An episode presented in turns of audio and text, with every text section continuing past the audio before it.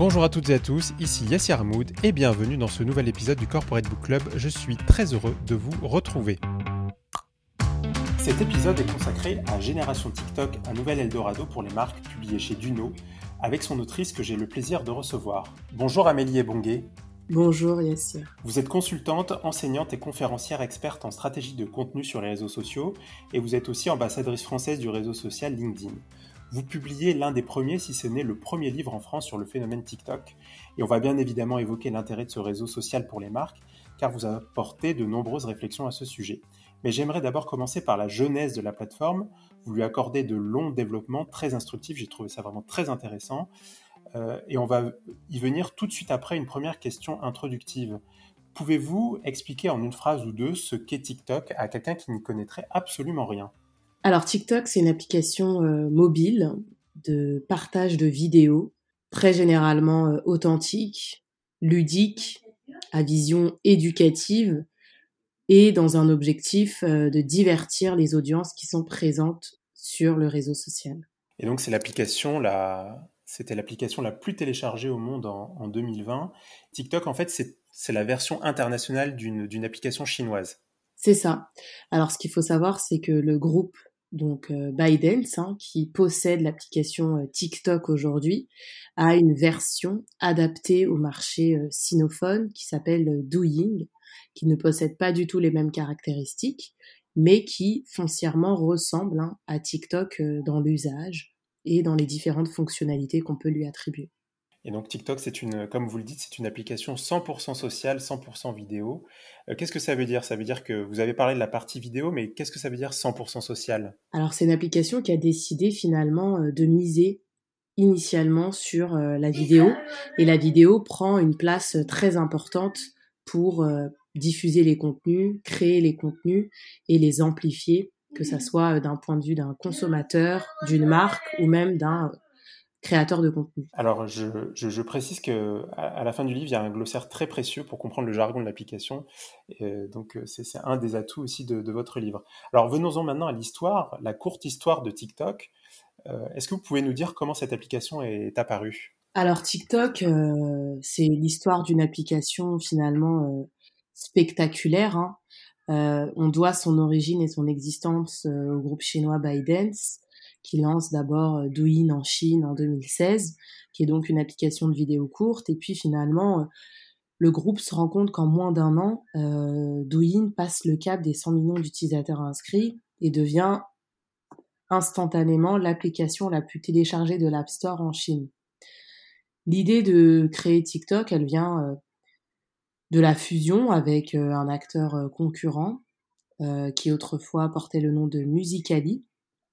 Et donc cette application, qui connaissait déjà un succès très important, a été rachetée donc par le groupe ByteDance pour fusionner avec TikTok. Et donc au moment de cette fusion, on sait d'après les chiffres que Musicali recensait déjà plus de 100 millions d'utilisateurs actif. Et donc euh, l'histoire grandit et connaît un succès euh, et un succès euh, donc international avec une conquête finalement du monde et donc d'installer TikTok comme étant la vache à lait du groupe Biden aujourd'hui. Donc c'est une histoire fulgurante, hein, puisque Musical.ly s'est fondé en 2014, c'est ensuite racheté par Biden en, en, novembre 2017, et puis 2020, c'est vraiment l'année de l'explosion de, de, TikTok. Et 2020, c'est une année un peu particulière parce que c'est l'année du confinement. Et vous dites que le confinement était une étape importante dans l'histoire du réseau social. Qu'est-ce qui s'est passé à ce moment-là? Alors, comme vous le savez, hein, plus euh, de trois quarts des individus de la planète a vécu un confinement euh, hors norme et donc euh, une année spectaculaire et inédite dans l'histoire de l'humanité, si je peux me permettre. Et on a retrouvé des audiences ultra présentes sur de nombreuses plateformes sociales. Et c'est vrai que TikTok avait déjà une place importante et elle a su finalement euh, attirer, conserver et animer les audiences euh, durant le confinement. Euh, et c'est ce pourquoi finalement elle a réussi à générer plusieurs millions d'utilisateurs à travers le monde. Et aujourd'hui même, on enregistre cet épisode. L'application a donc franchi le milliard d'utilisateurs actifs chaque mois sur son réseau social. Et elle doit en partie, hein, finalement, ce nombre d'utilisateurs croissants et présents sur son réseau au confinement et lié à la pandémie du Covid-19. Et donc c'était cette période où on ne savait, on ne savait plus quoi faire, enfin en tout cas pour certains. Et, vous dites que c'était que, TikTok était, était, le meilleur allié pour tuer l'ennui, grâce notamment à son côté addictif où on enchaîne, on passe de vidéo en vidéo. Alors maintenant, je voudrais qu'on aborde quelques questions euh, qui peuvent intéresser les marques. Euh, d'abord, euh, qui, trouve-t-on sur TikTok? À qui on peut s'adresser sur, TikTok? Quelles sont les cibles auxquelles les marques peuvent s'adresser à travers TikTok? Alors sur TikTok, on a des marques très différentes dans des industries que sont la mode, la beauté, le sport, le divertissement, et même l'automobile hein, pour certains secteurs. Euh, c'est vrai que les audiences sont euh, majoritairement très jeunes, très actives et ultra présentes puisqu'elles sont friandes d'authenticité, de positivité et surtout d'originalité. C'est ce que permet finalement la plateforme et en offrant tout un tas de fonctionnalités aux utilisateurs. Et sur TikTok, on a quand même une audience qui reste en moyenne plus de 48 minutes euh, par jour et par utilisateur euh, quand on regarde les chiffres français, avec une ouverture moyenne de 9 fois par jour, ce qui fait quand même euh, de TikTok une application assez addictive, là où finalement les audiences entrent en conversation directement avec les marques, qui passent bien évidemment par des valeurs positives, authentiques et surtout collaboratives donc, qui sont, euh, qui sont les, sociologiquement, qui sont les, les, utilisateurs de TikTok? Alors, on va retrouver euh, une audience euh, très jeune, hein, âgée entre 10, et 24 ans, avec des centres d'intérêt que sont la beauté, la mode, le sport, l'humour, la cuisine, le jardinage. C'est vrai que les thématiques abordées représentés sur euh, TikTok sont assez variés, riches en fonction des zones géographiques également. Euh, et c'est une audience qui est vraiment dans l'air du temps et qui consomme massivement le contenu vidéo sur les réseaux sociaux. Donc c'est surtout la génération Z, hein, ceux qui sont ceux d'entre nous qui sont nés à la fin des années 90.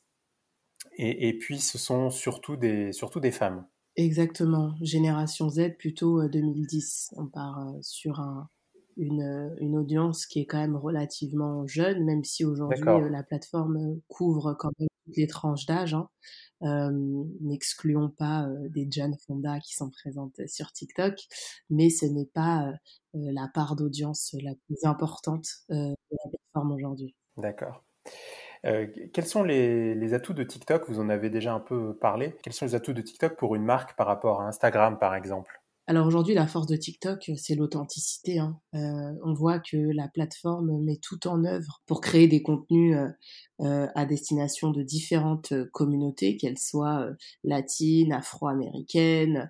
On voit que vraiment les équipes éditoriales n'hésitent pas à créer des collaborations avec des organismes pour accompagner des créateurs de contenu dans leur éditorialisation sur euh, TikTok, mais c'est aussi une plateforme euh, qui sait offrir la place à la création en proposant tout un catalogue de fonctionnalités au-delà des filtres, de la musique, des stickers, de tous les éléments additionnels qui viennent amplifier notre vidéo.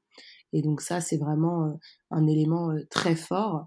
Et puis en comparaison à Instagram, où on est quand même sur un réseau social d'image, à 80%.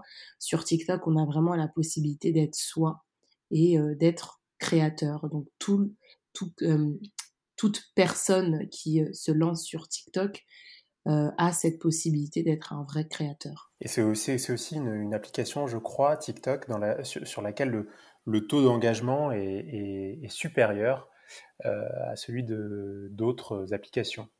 Oui, alors c'est vrai que sur TikTok, euh, on a quand même une application euh, qui engage les audiences euh, à différents niveaux. Quand on regarde le nombre de vues de certaines vidéos, on se rend compte que c'est vraiment quelque chose que la plateforme cherche à, valoriser.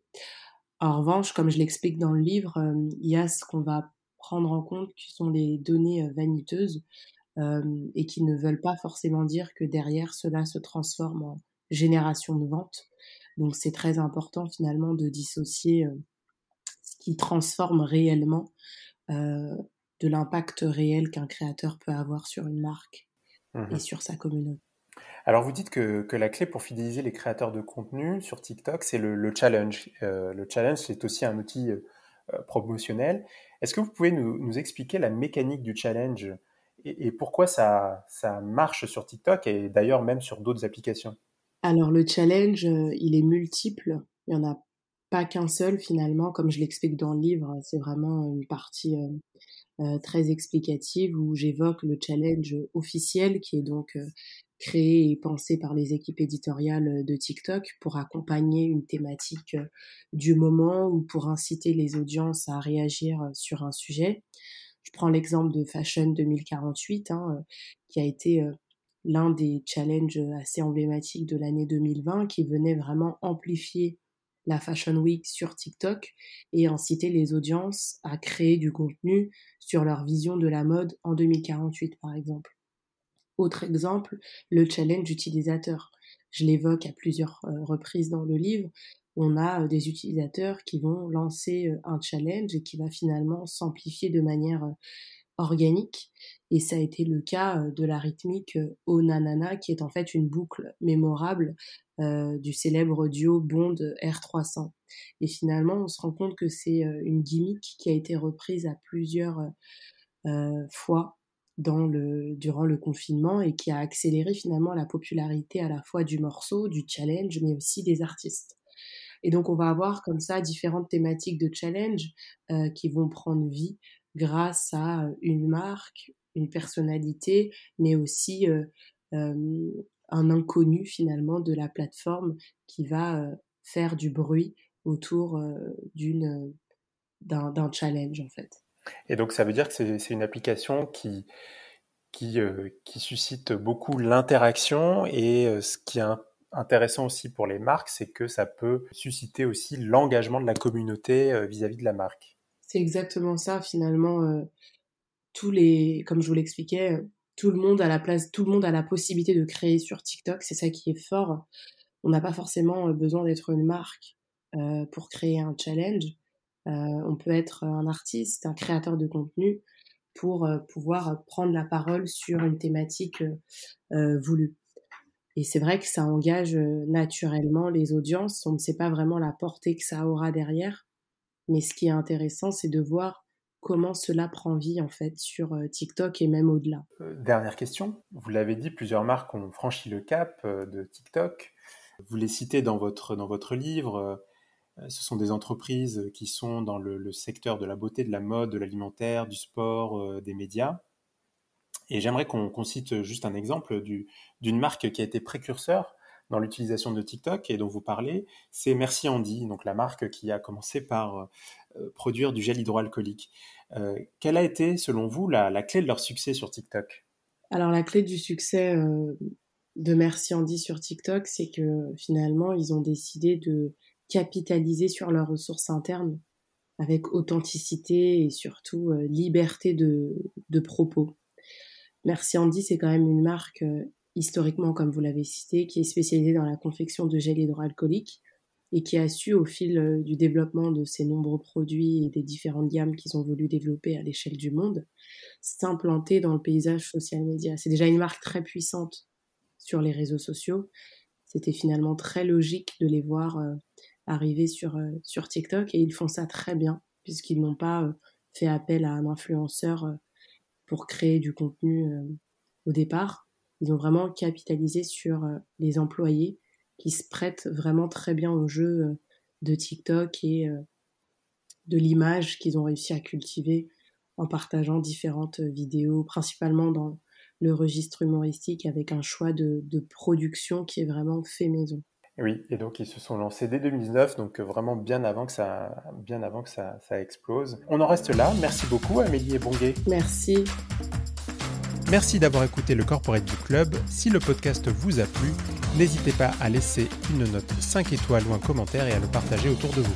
À bientôt pour un nouvel épisode.